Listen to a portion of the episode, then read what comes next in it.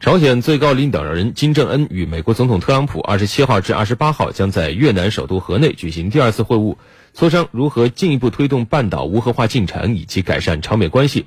此次金特会同样也吸引了全球媒体的关注。来听深圳卫视记者此前发回的现场报道。距离朝美领导人会晤还有几天，越南河内的氛围呢已经十分浓厚了。在我们从机场到市中心的路途中呢，沿路都看到挂有朝鲜、美国和越南三国的国旗，国旗下方还特别设计了一个握手的标识，象征着友好。那么在我的身后呢，是此次峰会的新闻中心——越南友谊文化宫，超过三千名记者呢将在这里同步作业，持。续续为大家带来最新报道。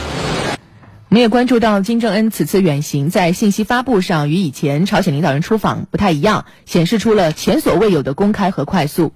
过去朝鲜领导人出访都是高度保密的，一般都是在到达之后，甚至访问结束之后，官方才会发布消息予以证实。但是这一次出访呢，二十三号下午，金正恩的专列专列刚从平壤出发，俄罗斯的权威媒体就援引了朝鲜官员的话，透露了这个重要的信息。随后，朝中社也发布了公开报道。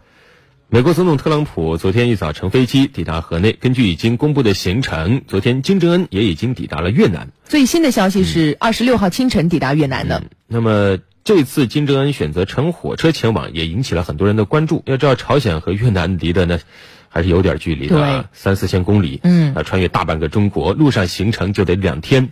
那么这是为什么？有何深意？来听一下新闻评论员陈斌的解读。论呢，普遍认为朝鲜领导人多时间。乘火车前往越南，并且呢穿越大半个中国，那么这个行程安排呢很有讲究。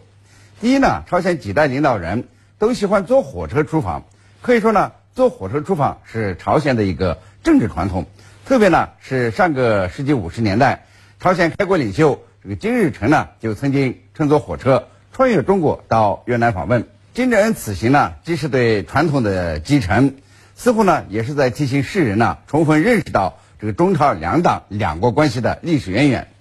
第二呢，朝鲜领导人的专列有很长时间都在中国境内行驶。那么，借用一句很流行的话啊，他们呢穿越大半个中国去见特朗普，说明了中朝两国关系不一般。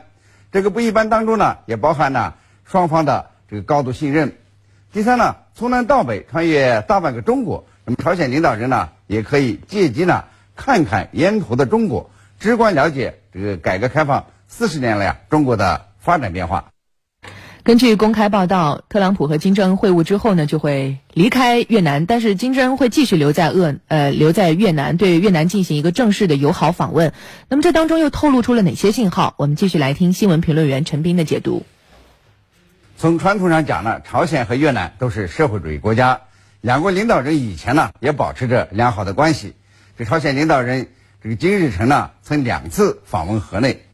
在越战期间呢，朝鲜曾经派出军人和军援支援越南，这个抵御美军的进攻。一九七八年，越南和柬埔寨啊发生战争以后，那么朝越关系呢开始走下坡路。进入二十一世纪，这个朝越两国呢又重新开始接触。那么去年十一月，朝鲜外相李允浩访问越南，释放出了这个朝越关系改善的明显信号。因此呢，这次金正恩。对越南进行正式友好访问，意味着呢朝越关系实现了正常化。那么，按照越南媒体释放的信息啊，金正恩除了与越共领导人见面会谈以外，还要参观呢这个位于北宁省的制造业基地，这个访问越南工业港港口城市海防市，这个了解经济转型和快速发展的经验。这表明呢，这个朝鲜呢有意学习和借鉴。越南发展经济、改善民生的做法。朝鲜官方媒体十八日呢也发表社论指出，朝鲜正面临历史重大转折点，现在呢是我们这个系紧鞋带、快速奔跑的时候了。这第二次金特会正式访问越南呢，都预示着这个朝鲜呢将实现重大历史转折，有望啊集中精力发展经济。这次朝美两国领导人会晤真是不容易啊，要谈的问题很多。从双方官员透露的信息来看呢，此次会晤将围绕首次金德会达成的共识，聚焦半岛完全无核化和朝美建立新型关系这两大核心问题，重点讨论如何具体推进落实，而不再停留在承诺和共识阶段。有些媒体分析，会晤呢会聚焦中战宣言、对朝制裁、朝鲜去核进程可核查性等等问题。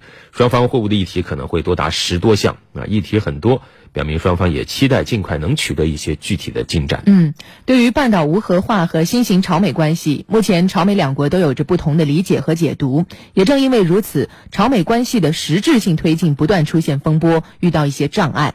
目前双方只是在言辞上有所和缓。专家认为，实际上目前双方关系仍处于一个僵局的状态。